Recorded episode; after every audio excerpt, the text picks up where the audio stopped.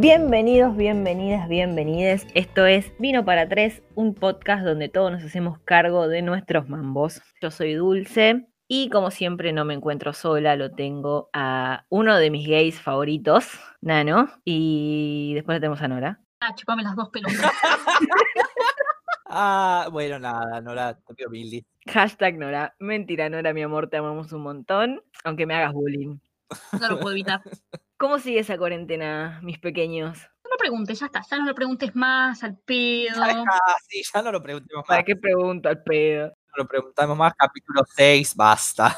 Bueno, muchachos, en el capítulo de hoy quiero empezar con una frase que no es propia, tiene copyright. Oh, ¿de quién? Vamos a dejarlo en hashtag Mabel. Oh, Mabel. Mabel. Mabel para los amigos. Sí, Mabel es mi madre. Exactamente. Tiene un montón. Una de esas frases es, los padres son un síntoma. Sí, muchachos, empezamos con todo hoy, Elegiste una gran frase de Mabel. Ellos tema a los padres. con muchos mambos también. Creo que el, el 75% de nuestros mambos viene de nuestros padres, me parece. Es que bueno, de ahí viene la frase los padres son un síntoma. Mabel, Mabel, como le decimos nosotros, sí, yo también, es psicóloga y de ahí nace la frase de los padres son un síntoma, pero bueno, en algún momento me la explicó con lujo de detalles, viene como de la rama freudiana de, de la psicología y básicamente lo que explica esta hermosa, hermosa frase es cómo nuestras vidas, las del mundo, se ven afectadas por los deseos de los padres, incluso después de muchos, muchos años, eh, toda esta cuestión de las imposiciones, el mandato. Entonces, nada, son un síntoma y uno tiene que ver ese síntoma para poder diferenciar los deseos propios de los de los padres. También mi madre, siendo madre,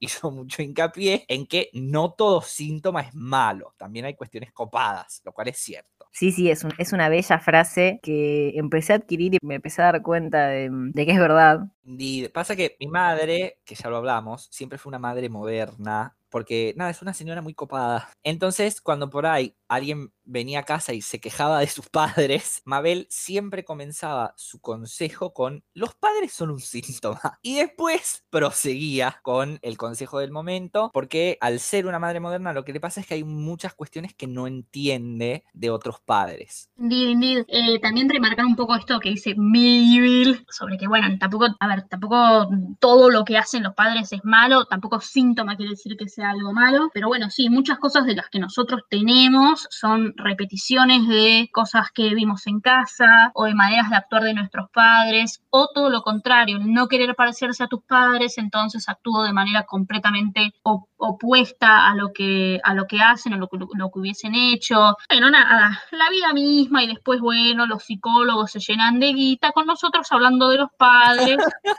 Como dicen ellos, todo comienza en la infancia, siempre algún problema en la infancia que te marcó y quedaste trastornado de por vida y bueno, nada, ahora sos una persona con mambitos como nosotros. Es que sí, a ver, yo hay un montón de cosas geniales que tengo y que amo de mí, que las tengo por mi madre. Y también hay un montón de cosas que me han pasado durante el transcurso de mi vida, donde por ahí le decía a mi madre como, Mabel, no, te lo pido, please, no. Y la respuesta de Mabel era, como decía Nora, mira, yo te tengo que dar material para que vos charles en terapia, así que no me jodas. Nada, ella, viste, tiene que alimentar al gremio. Pero sí, hay un montón de cosas que están, que están buenas de tus papás eh, y hay un montón de cosas que... A mí, que por no. ejemplo, me pasó que mi vieja siempre quiso ser contadora. Y por una cosa o por otra, nada, no, pasó. No pasó. Y siempre, siempre decía, me decía, yo quiero que estudies contabilidad. Y yo con los números soy un queso. Te hago 2 más 2 en la calculadora porque, nada, me da paja pensar. y terminé estudiando traducción, que claramente no terminé la carrera todavía, al margen, no importa. Nada, te importa. Pero siempre me recrimina, me recrimina eso. Vos tendrías que haber estudiado contabilidad porque no sé qué. Y le digo, no, porque es tu sueño. Y sí, para algo te tuve, me dice, para que cumplas mis sueños.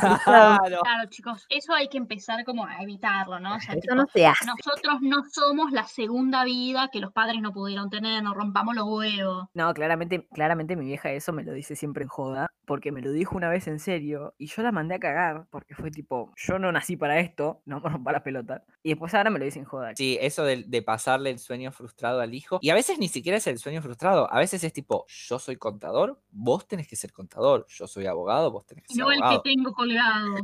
Exacto, no, a ese no. También pasa esto de que a veces, que es donde entra en juego esto del síntoma, uno cree, es tipo, bueno, mi papá es abogado, entonces yo soy abogado, haces la carrera, te dedicas a eso, y después empezás a tener un montón de mambos con toda esta cuestión, porque en realidad tal vez uno nunca quiso ser abogado, pero la imposición de los padres a veces es tan grave, tan, tan grave no, a veces es tan grande y tan inconsciente en uno mismo que después termina haciendo cosas que al final del día decís, no, en realidad no era esto. Yo estaba convencidísimo de que sí y en realidad no. Pero esa cuestión de las imposiciones del sueño frustrado en el hijo, no, señora, no. No Igual atrás. también tengamos en cuenta que hay un momento, todo bien, con la terapia y los mambos de chiquito y la verga. Hay un momento en el que, chicos, paremos un poco, ¿no? O sea, y algunas cuestiones ya tienen que ver con vos mismo. Tipo, no le podés seguir echando la culpa a tus viejos de acá hasta que te mueras, de todo lo que te pasa, porque sos una persona eh, separada e independiente de tus viejos. Entonces, también tuvo que ver con las decisiones tuyas propias. Porque aparte también está la cuestión de que, vieron que la gran mayoría de las veces no nos queremos parecer a nuestros padres. Es como que a mí, a mí particularmente de chica más que nada, de pendeja, eh, la gente me decía tipo, ay, sos igual a tu mamá. Y yo detestaba, detestaba que me digan que era igual a mi vieja. No solo por el físico, sino por tipo actitudes que tenía, cosas que hacía. Y era tipo, la puta que me parió, yo no me quiero parecer a mi vieja, la concha de la lora. Ahora tampoco, pero no importa, al margen. Eso es igual, es igual. Sí, eso es verdad, sobre todo cuando uno es pendejo, porque es nada, tipo, ¡ay, los odio! Son lo peor. Y todo esa, e- el, el angsty A mí me pasa que hay un montón de cosas en las que no me quiero parecer a mis padres y hay un montón de cosas en las que me quiero parecer sobre todo a mi madre, porque, por ejemplo, la forma, yo no quiero tener hijos, pero al margen, la forma que tuvo mi madre de criarnos a nosotros me parece genial, porque en mi casa, por ejemplo, siempre se habló de todo, nunca hubo temas tabú, en mi casa siempre hubo una libertad eh, de expresión, digamos, donde eh, que yo valoré siempre mucho porque siempre se habló de todo en, en casa, entonces después se te hace más fácil vivirlo. Yo creo que por ahí cuando es más restrictivo, finalmente te vas a encontrar, por ejemplo, no sé, el sexo. Cuando no se habla de sexo o es como un tema tabú o que esto o que lo otro, en algún momento de tu vida te vas a encontrar con el tema. Y no poder recurrir a tus papás, a tu madre, a tu padre eh, o algo así, me parece medio una paja. Entonces hay cuestiones que tengo de mi madre que me parecen geniales haber heredado. También, igual como decía Dulce, hay veces que de repente digo, ay, soy mi vieja, la reputa madre que me parió. Pero me pasan eso, las dos sino que cosas. por ahí, viste, también, por evitar temas tabú en casa, que pasan las cosas que como padre vos no querés que pasen. Es una pelotudez, o sea, por no hablar correctamente de sexo y tus hijos no tienen la educación que podrían llegar a tener, ¿me entendés? De, de manera sexual, digo. Sí, es que a ver, eh, a ver, en este caso estamos hablando de sexo, pero por ejemplo, yo toda la educación sexual que tuve la tuve en mi casa, porque la ESI, nada, la seguimos esperando todos. Alguien que llame al ministerio, chicos, estamos todos esperándola. Entonces, cuando ocurre eso, por ejemplo, que en los colegios no existe, yo que la tuve en mi casa, fue genial, porque tenía entendido todo y cuando no tenía entendido algo, sabía que podía recurrir a mi vieja. Lo mismo me pasa con, con el alcohol o las drogas, por ejemplo, que en mi casa siempre se habló, entonces tiene como sus otros beneficios. Con esto no, no estoy diciendo que si tenés padres restrictivos después vas a ser un borracho el resto de tu vida, por supuesto que no, pero es cierto que en mi caso en particular me facilitó un montón de cosas esto de que en mi casa se pudiera hablar. A ver, yo cuando tenía 16 años le dije a mi vieja que era puto y que fumaba, y lo único que me dijo en ese momento fue, yo te diría que no fumes por una cuestión de salud. Y nada, fue fantástico. De hecho, contárselo a otra gente, la reacción muchas veces era como wow. Y para mí es súper normal. Entonces hay un montón de cosas que está bueno heredar, por más que haya otras que no. No sé en tu caso, Dulce, eras,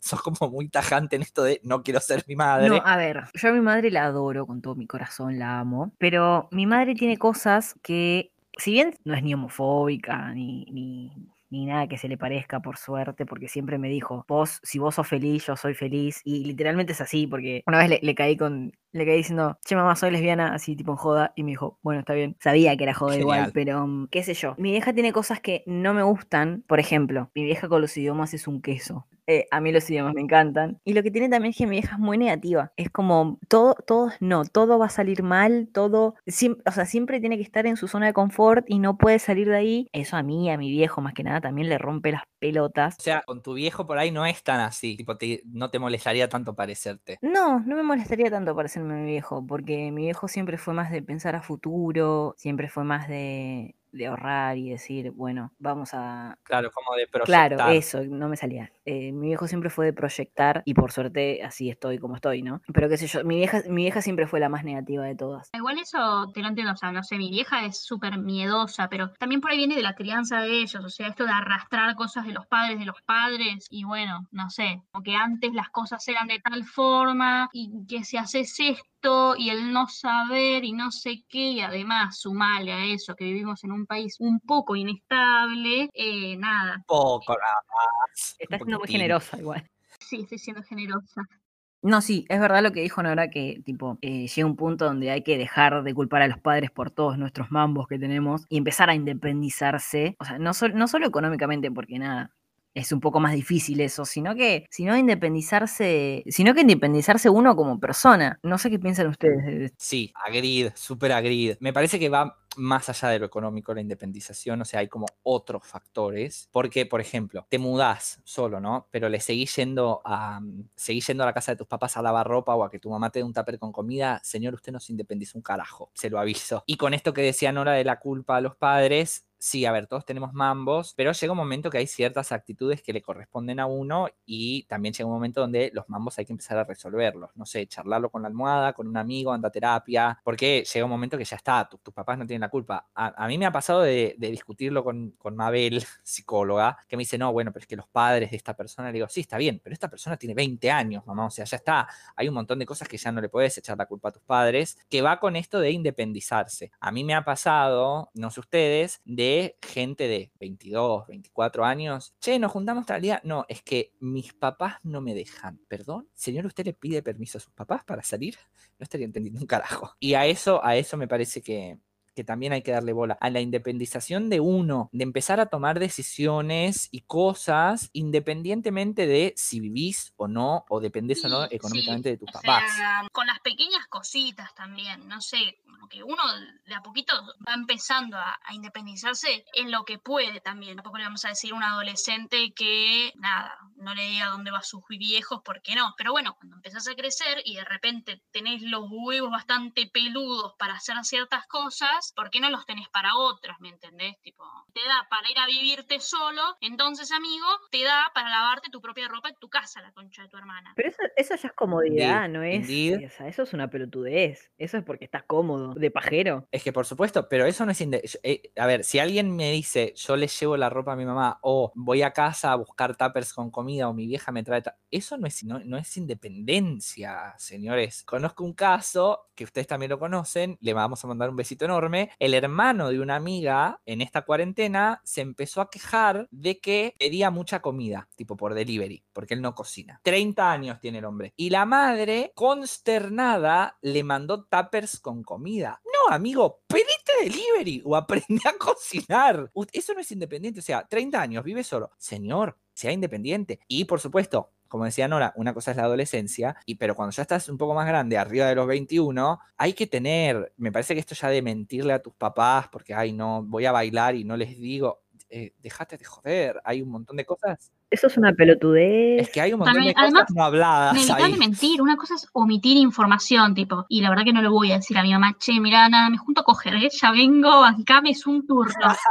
No, pero, pero nada, salgo, y listo, salgo. ¿Y a dónde vas? Y qué sé yo, boludo. Y por ahí sí le podés decir, porque bueno, la inseguridad y la verga, qué sé yo, pero tampoco la pelotudez. También, a ver, eh, volvemos a esto de la confianza que uno genera con los padres. Yo a mi vieja le digo, tengo una cita o algo así, te aviso si vuelvo a dormir. Listo, está todo entendido, no le tengo que dar detalles de nada y ya está, se arregla. Por supuesto, le aviso si vuelvo, si no vuelvo, qué sé yo, por un tema de seguridades. Tampoco me parece mentir, es como el pedo. Lo que me parece que pasa, esto que, que decía antes, hay muchas cosas que no están habladas cuando pasa eso. Llega un momento que hay que romper, hay que cortar el cordón y en general no es lindo. Yo cuando cumplí 18 años era una discusión tras otra con mi, con mi vieja, porque por ahí salía o qué sé yo, hasta que en un momento me acuerdo, la discusión fue, salgo, ¿a qué hora volvés? No sé, te aviso. No, como que no sé? No, mamá, no sé, tengo 18 años, basta. Me fui, nada, discusión, todo. Después de eso, después de e- ese fue como el rompimiento final, ya está, mi vieja ya había entendido todo, yo ya había entendido todo y ya estaba independizado para moverme solo y demás. Pero hay mucha gente que tal vez no quiere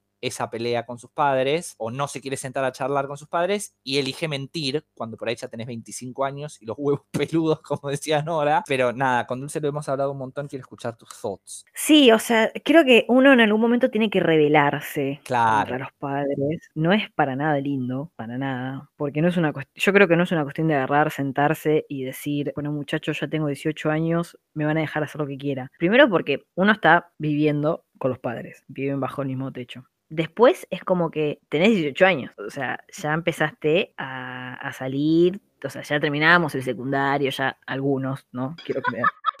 Entonces es como que hay que rebelarse en algún momento, porque no todos, yo no, no estoy diciendo que todos los padres son- sean iguales, pero tienen como que chocar contra la pared en algún momento, darse cuenta de que el hijo o la hija ya no, ya no es un, un niño o una niña y va a empezar a, a salir un poco más, a hacer otro tipo de actividades, qué sé yo. O sea, sí, concuerdo un montón con vos, Nano. Hay que romper, eh, hay, que- hay que cortar, hay que cortar ese cordón, ese cordón. Y uno también. Claro, o sea, y a la larga es muchísimo mejor porque yo creo que después de, es- de esa, de esa rebeldía que tenés, la relación mejora muchísimo más, por lo menos a mí me pasó. Yo antes a mi hija no le contaba nada, o sea, si bien yo no era una, una adolescente muy rebelde, yo no le contaba muchas cosas, no le tenía como tanta confianza. Y como que empecé a, a como revelarme más y cuando tuve 18 fue tipo, eh, te aviso a dónde voy, justamente por una cuestión de seguridad, pero no te tengo por qué preguntar. Claro, una cuestión es avisar, otra cuestión es preguntar. Exacto. Son dos cosas completamente Pedirte distintas. permiso. Claro. O sea, ya pedirte permiso me parece que es un montón, es un montón teniendo la edad que tenemos. Y sí, e- es que es cierto que mejora. Es lo mismo que cuando te mudás solo. Tu relación con tus viejos mejora muchísimo una vez que te fuiste de tu casa. Porque llega un momento donde ya vivir con tus viejos se vuelve insostenible. Tal vez, no porque estés a las puteadas, pero porque, bueno, no sé, qué sé yo, querés invitar gente y quedarte despierto y con- rompiendo las bolas hasta las 5 de la mañana y nada, por ahí con tus viejos no es tan simple. Entonces cuando te mudas después la relación mejora muchísimo también y esto que decías que mejora también está bueno, así como los padres tienen que chocar con nuestra rebeldía, creo que nosotros también, y si hay un consejo que puedo dar desde mi humilde experiencia como hijo, es déjense de joder con la comodidad, se los pido por favor. Una cosa es que vivas con tus viejos, que está bien, porque como decía Nora, este es un país un poquito complicado económicamente, Otra vez muy generoso. Claro, y otra cosa es que me digas, tipo, no sé, no voy a, o sea, no voy a la juntada con ustedes o, o no voy al bar o, o lo que sea, porque después mi, mi viejo no me puede ir a buscar. Papitos, tomate un bondi, como hacemos todos. Pero uno también tiene que aceptar y romper y dársela contra la pared de esta comodidad de, ah, bueno, no, que hagan mis papás, yo me hago la paja. No, también uno tiene que aceptar eso. Y mira que viene de una persona que es muy pajera. O sea. Pero vos siempre te tomas el bondi. pero yo siempre me tomo el bondi.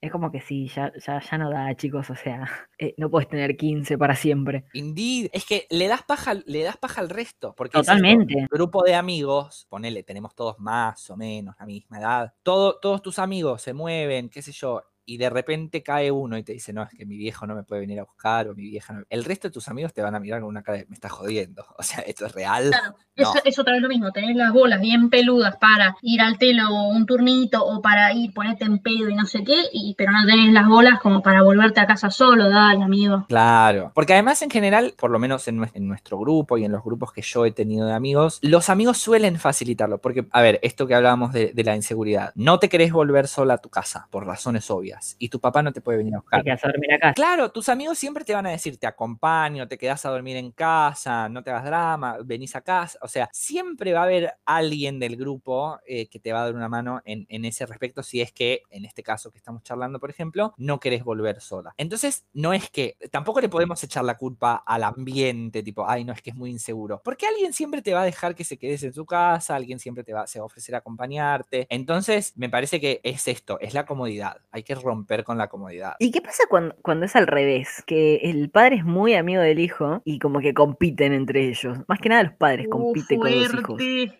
I know de ese tema. Yes, yes. Y la verdad que es como medio polémico, ¿no? Porque tipo, mamá, tenés casi 50 pirulos, está todo bien que te quieras ayornar, modernizar, pero tampoco la pelotudez, ¿está? O sea, tu juventud ya está. Ya la pasaste, todo bien, ya está, cortemos un toque. Tipo, también ponete en el lugar que se supone que tenés que tener, sos mi madre, no sos mi amiga, no confundamos roles. Sí, agreed.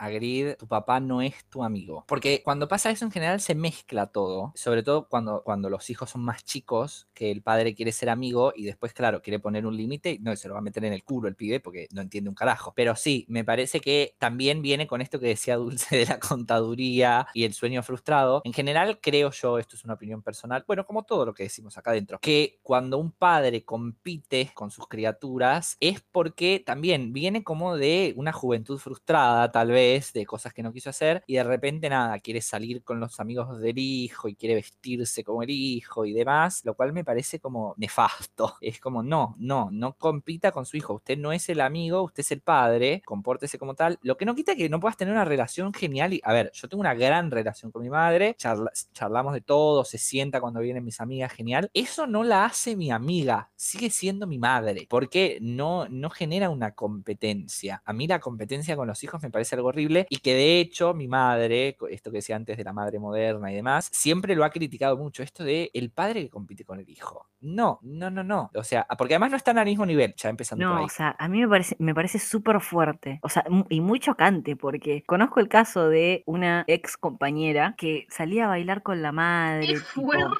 se, compartían los Oh. chongos. Era muy fuerte eso. Era como que. mm, Que la madre le saque la ropa a la hija. po, el topcito, ¿me entendés? Eso, eso también, eso también. e- Es, es, me parece nefasto eso. Sobre todo porque es tipo, ubicate en tiempo y espacio. Ya no tenés 20 años y la ropa no te queda como te debería quedar.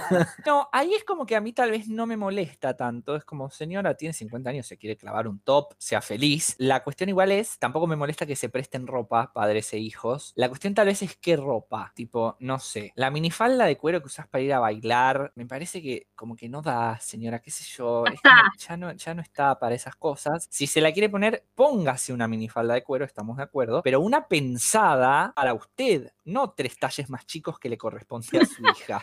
Es como que no, no, no, no. El problema no es la prenda, el problema es para quién fue pensada, tal vez. Y sí creo que empeora toda esta cuestión de, de la competencia dependiendo de, o sea, siempre está mal, pero empeora acorde a la diferencia de, edad que haya entre hijos y padres. Si la diferencia es muy grande, la cuestión se hace aún A mí peor. también por ahí tiene un poco que ver con esto de, no sé, si yo me pongo en el lugar de esa señora y qué sé yo, ¿viste? Es como que veo a, a, no sé, a mi hija que de repente está como en la flor de la edad, porque la posta es que, o sea, lo mejor son entre los 20 y los 30, chicos, no me jodan. O sea, es la edad que a todo el mundo le gustaría quedarse estancado. No seas tan drástica, Nora. Hay gente que, hay gente que grande la pasa bomba también. No seas tan drástica. Todo, cada edad tiene por sus supuesto, por ventajas. supuesto. Vos no la viviste Pero todavía. escúchame, Mal. Recién tenés Pero 23, 20 22 años, Bancala. todo el mundo cuando habla de algo nostálgico, ¿de qué te hablan, boludo? De la juventud. Y la juventud más o menos desde- va desde los 20 a los 35, 37 y ahí paramos de contar. Ya. No, bueno, pará, pará, pará. Porque el, el hombre de 37 que me dice soy un pibe, no, señor, no.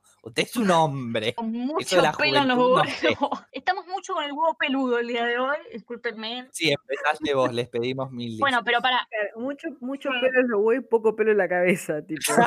la, pero para que piensa, la- ¿no? Estamos Sí, la de arriba, la cabeza de arriba. Pero para, a lo que yo iba es a lo siguiente. O sea, yo también puedo entender que nada, la tipa de repente mira a la, a la hija que está como en la flor de la edad y bueno, y te da un poquito de, qué sé yo, de querer volver y rememorar y bueno, no sé, también lo puedo llegar a entender. Pero bueno, también uno tiene que decir, eh, bueno, ¿hasta dónde llego yo? Sí, sí, eso es verdad. También creo que difiere mucho esto de madre-padre. Tipo, madre que se quiere parecer a la hija, si bien es grave, tal vez, qué sé yo, es una cuestión del cómo se viste o de querer pertenecer al círculo de amigas de la hija. Ahora, el tipo grande que se hace el pendejo me parece más viejo, vos decís. No sé, mira que hay varios Exacto. pende viejos que uno los mira y dice, ja, papito. Esperaba, un comentario de Sí, lo estaba, lo estaba esperando. Eh, no, pero a ver, hay una diferencia entre ver un daddy que se parte. El, el problema en realidad no es cómo te vistas ni cómo te veas, Y la plata que tenga. no, tampoco, tampoco. Aunque si hay algún sugar daddy que nos quiera llamar, estamos siempre disponibles. Pero no, no iba a eso. Me refiero a, es, es, siempre una cuestión mental. Porque que te pongas un chupín cuando tenés 50 años, si te queda bien, ponételo, no me importa. No se lo saques a tu hijo, lo único que te pido. Pasa más por una cuestión de el banana. Tipo, el banana que se quiere levantar a las amigas del hijo. No, señor, no, vaya a hacerse un implante capilar y no joda. No, no, no, no. Es una cuestión mental. Porque a mí me puede gustar un tipo que, no sé, tenga 45 años. Si el tipo, nada, está seguro en sus 45 años y tiene su laburo y su casa y qué sé yo, y es feliz con eso. A mí el tipo que se quiere parecer al hijo, no, no, señor, no. Igual eso también me parece pensemos que hay muchos hombres que es como que la etapa esa no la superaron todavía. Viste que dicen que el hombre tarda un poco más que la mujer en madurar. Bueno, nada, hay hombres que todavía a los, cu- a los 45 sigue teniendo una mentalidad de 25, una cosa así. Sí, podemos si quieren traer otra frase de Mabel que nos gusta mucho, que es los hombres van de verde a podrido, no maduran nunca, lo cual, a ver, estamos generalizando, es cierto que no pasa siempre, pero en la gran mayoría de los casos, por ejemplo, algo que es un hábito que no está mal, o sea, cada uno hace, como digo siempre, de su culo un colectivo y deja entrar a quien quiere, pero algo que a mí me causa mucha gracia, no sé si me parece malo, pero me parece gracioso, es el tipo de 50 años que se junta a jugar con- a la Play con los amigos. Me parece algo genial. Genial, genial. Mi viejo. Ah, ah, me parece fantástico. Ay, es que me parece genial porque además me los reimagino, tipo, como mm, entrando en la mentalidad, tipo, 17 años y sentados con el joystick. Ay, me parece buenísimo. Me parece genial. Aparte lo, si- lo sienten, es como que, como que se compenetran Es mucho entre ellos. es una muy genial, pasión. es muy gracioso. Y ya que estamos hablando de, de edades y de madurez y pasadas las edades, vieron que última- últimamente, o sea, estoy notando que últimamente muchos hombres, sobre todo, porque la mujer es anatómicamente casi imposible, tienen hijos de grandes. O sea, mis viejos me tuvieron cuando ellos tenían 23. 20, ay, mira, Dios mío. Entre 23 y 26 años, ponele. Y Atrás. mi tío tuvo un hijo a los 50. Es un montón. A mí me chocó un es- montón. No sé. Bueno, es que depende también de cómo haya sido criado uno. Eh, pero, por ejemplo, mis viejos me tuvieron a a una edad relativamente, digamos, como estándar, qué sé yo, para tener hijos. Yo con mis viejos me llevo más o menos 32 años. Entonces, tal vez me pasa que, bueno, hay- para ellos es igual con mis abuelos. Entonces, como que todos llegamos a disfrutar de todo. Lo que me pasa tal vez con, la gente que tiene hijos de grande es que, primero, conectar con una generación nueva va a ser mucho más difícil. Eh, una cosa es si te llevas 30 años con tu hijo, otra cosa es si te llevas 50. Y que además, y no quiero matar al padre de nadie, pero llega un momento de la vida donde la gente empieza a morir y te vas a perder un montón de cosas. Si tenés a tus hijos, tal vez no 50 años, pero de más grande por ahí, esto que pasa mucho con los rockstars y demás que empiezan a salir con pendejas, por ahí, no sé, tenés un hijo a los 65, a los 70, y qué sé yo, no vas, por ahí no vas a ver a tu hijo casarse o no vas a conocer a tus nietos, y por ahí lo, lo que no me copa tal vez de eso, de, de tener hijos de grande, Es lo que bueno, te vas a margen de perder. todo eso, yo soy hija de, de- de un padre muy grande. Es como que quizás cuando hay uno de los padres, y normalmente es el, el- el hombre, porque la mujer, como dijo Dulce, es medio anatómi- an- anatómicamente imposible, suele ser, o sea, suele ser bastante más grande, como que la familia avanza a, una, a un ritmo que el otro es como que ya lo sobrepasó. Y por ahí vos, eh, a tus 20 años, no sé, te tenés que hacer cargo de cosas que, que no te tendrías que hacer cargo hasta llegado a los 40, a lo que voy es, no sé, y de repente tu viejo empezó a envejecer y, y, no, y no sé, y tenés que meterlo en un geriátrico, cuidarlo en tu casa o lo que sea. Y qué sé yo, viste, vos estás en, en, en- otra vez en la flor de tu edad y no, no se supone que tendrías que tener esas responsabilidades en ese momento, como que primero deberías poder vivir un poco tu vida y bueno, sí, después como, como a todos nos llega, encargarse de, de los padres, como ellos se encargaron de nosotros, pero tan temprano es como que, y no está tan bueno. Claro, es como que te Sí, porque además uno no está preparado. Claro, justamente, o sea, uno no, no tiene la, la mentalidad para eso, o sea, es como que o madurás de repente muy rápido porque es como que te tenés que hacer cargo de eso sí o sí, y o madurás o madurás, o no madurás un carajo y haces todo como el orto, o no lo haces directamente porque no querés tener esa responsabilidad a esa edad. Una frase que dijo mi viejo una vez, claramente no se lo dijo a mi tío porque por supuesto, Lo corresponde. fue, la frase fue, no es el padre, es el abuelo. Y es como, como, es que pasa eso. Claro. Eso es mi infancia retratada, chicos. Mira, ¿viniste con tu abuelo? No, la concha de tu madre es mi papá. Sí, es que tu papá, ¿cuántos años te lleva? Eh, a ver, espera, voy a hacer las cuentas y se me estaría complicando. Era unos 60, 63 por ahí. Claro, es mucha diferencia. Es el doble que mis viejos, porque es mucha Al margen de que la generación, chicos, o sea, o sea, uno no puede decir algo moderno porque no te casa one. No, y además la crianza, sobre todo, bueno, yo la conozco la historia porque nada, la conozco a Nora, pero sobre todo cuando el otro padre es joven o más joven, la crianza donde tenés un padre que por ahí, o una madre que se crió, qué sé yo, en el 30, ponele, y el otro padre se crió en el 60, hay una gran diferencia de crianzas y esto un quilombo. ponerse de acuerdo, ¿viste? También, qué sé yo, uno como padre, yo no sé porque no tengo hijos y Dios no lo permita, pero supongo que de algún lado como que tratas de sacar la inspiración, no sé, y quizás, viste, la crianza que tus padres te dieron a vos, la querés replicar o, qué sé yo, o lo haces como podés, no sé, y viste, por ahí una persona que, no sé, la educaron a la antigua y por ahí, viste, después, y quizás te educa un poco a la antigua. Sí, de- eh, pasa también por esto de no repetir, tal vez. Hay un montón de cosas malas que tal vez tuvieron nuestros abuelos por una cuestión generacional, no porque sean malas personas, que tal vez los padres repiten y vos decís como no, o sea, ya no se usa, chicos, esto no va. Por ejemplo, no sé, a mi viejo lo fajaban porque Sí, se por usaba. supuesto, también. Claro, cuando llegó mi turno, no, señor, usted a mí no me va a fajar, lo siento en el alma, pero esto ya quedó obsoleto. No, y le lees los derechos del niño, basta, no, pero tal vez cosas no tan drásticas. La cuestión acá es, es romper justamente con eso, con, creo yo, ¿no? Con, ah, bueno, porque a mí mis viejos me fajaban, entonces yo a mis hijos los tengo que fajar. No, no, hay un montón de cosas que usted puede hacer diferentes, que tal vez con padres más jóvenes es más fácil porque la brecha generacional es más corta y con padres más grandes es más difícil. No sé, a ver, Nora es la que puede dar cátedra acá. No, sí, es que sí, estoy de acuerdo. También al margen de, de- de si sos padre joven o padre mm, un poco más pasado de edad, como le digo yo, está en vos decidir qué educación le querés dar a tus hijos. Si querés repetir las cosas que, tus que tus viejos hacían con vos, tipo, bueno, está en vos, qué sé yo. Después, si el pendejo te sale trastornado como saliste vos, te cagás. Volvemos a lo de antes, hay que dejar de culpar a los padres. Y ya que estamos hablando de, de diferencia de edades, o sea, más allá de si es mucha o, o poca diferencia, vieron que uno siempre termina tratando de modernizar a los padres. Es como siempre le está tratando de enseñar cosas nuevas, más allá de la tecnología, ¿no? Puede ser una ideología, o sea, Indeed, pasa mucho, a mí me pasó y a veces me sigue pasando con las cuestiones de género, por ejemplo, o incluso la homosexualidad, que para nuestra generación, para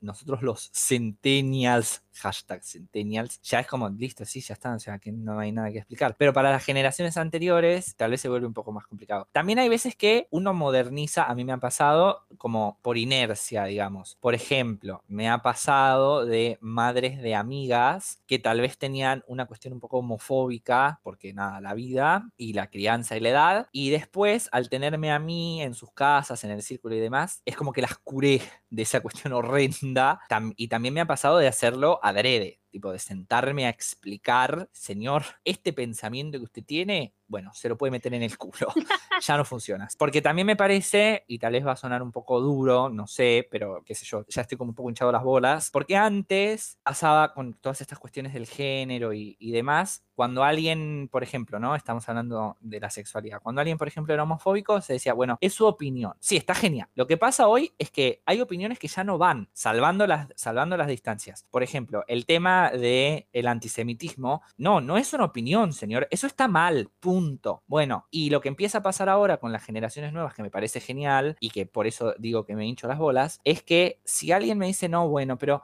tiene 50 años, es su opinión. Me cago en su opinión. O sea, o aprende o aprende. Porque también hay una realidad que hay ciertas cuestiones que ya no son, es lo que decía antes, no son opiniones. Es algo que está mal, porque uno no tiene por qué meterse en la cama del resto. Entonces, sus comentarios y, y- tal vez incluso su violencia no es válida, no es una opinión. Entonces, me he tenido que sentar a dar cátedra sobre tal vez estas cuestiones con gente más grande. Por suerte, en mi familia no me ha pasado, pero lo he Y de hecho, me gusta hacerlo. Me copa esto de modernizar, mucho más cuando no es al choque. O sea, lo prefiero obvio, mucho más cuando es alguien que por ahí no entiende. Tipo, no sé, el otro día mi tía me, me, preguntó por la gente que es transgénero, porque no entendía una goma, pobre mujer, y se lo expliqué y ella estaba chocha, listo, feliz con su explicación. Es mucho más lindo de esa manera, pero sí, comparto totalmente, uno como, como generación futura, como generación presente, posterior o como le quieran llamar, siempre termina intentando eh, modernizar a la generación anterior. Y además es una cosa como evolutiva, le podríamos decir. También lo veo como una, en parte una responsabilidad de nuestra generación o de, no sé, una, generación futura el tratar de modernizar a la anterior. Uno siempre como que trata de que la otra generación no se quede en el tiempo y se ayorne o modernice, digamos bien y es, una responsabilidad de la generación más eh, nuevita, digamos. Y, y, está bien y también está bueno, como dice Sergio, como empezar a alzar la voz como generación presente o como generación, supongamos que un poco más eh, avanzada, y decir no o eh, hacerle frente a, opiniones que, que, deberían estar, pero recontra mil enterradas, como lo es, no sé, todo esto, estas cuestiones violentas que dijo, que dijo Sergio, no sé, le podemos llamar racismo, homofobia, transfobia, lo que ustedes quieran. El machismo también, nada, o sea, son cuestiones que deberían estar enterradas y es nuestra responsabilidad que se entierren y queden enterradas y no volver a ellas porque a ver, tampoco soy una persona que dice, bueno, todo tiempo presente es mejor que el pasado. No, no, o sea, hay cosas del pasado que están muy bien y que está bueno traerlas de nuevo y hay cosas que por ahí se perdieron, que hubiese estado mejor que no se perdieran, pero hay otras que no, hay otras que no. Qué lindo todo esto que están diciendo. Ay. Bueno, vos viste que en este programa podemos hablar de pija, podemos hablar de, temas un poco más profundos. Nosotros somos. Como lo de Nora. Em, bueno, se fue al carajo, muchachos. ¿No? Y mira, si estás hablando de la profundidad de mi vagina, sí. No hacía, falta, boludo, no hacía falta. Se dio por entendido. Nano y Nora tienen mucha razón, es verdad. Pero a mí me pasa que, si bien está bueno modernizar a, las generaciones pasadas, llega un punto donde, a mí por lo menos, es como que si no te adaptaste a, a, esto ahora, no te vas a adaptar más. Y yo no voy a gastar mi energía en algo que no se puede cambiar. Si bien es verdad eso de que hay cosas que deberían erradicarse si se quieren, como violencia, machismo. Hay, hay otras cosas que si no nos afectan tanto la vida, es como que, bueno, está bien, hace lo que quieras. Yo no voy a gastar mi energía en algo que, por lo menos a mí, no me beneficia. Claro, es como la selección natural, te adaptas o te morís, no me importa nada. O sea, por algo los dinosaurios no están acá.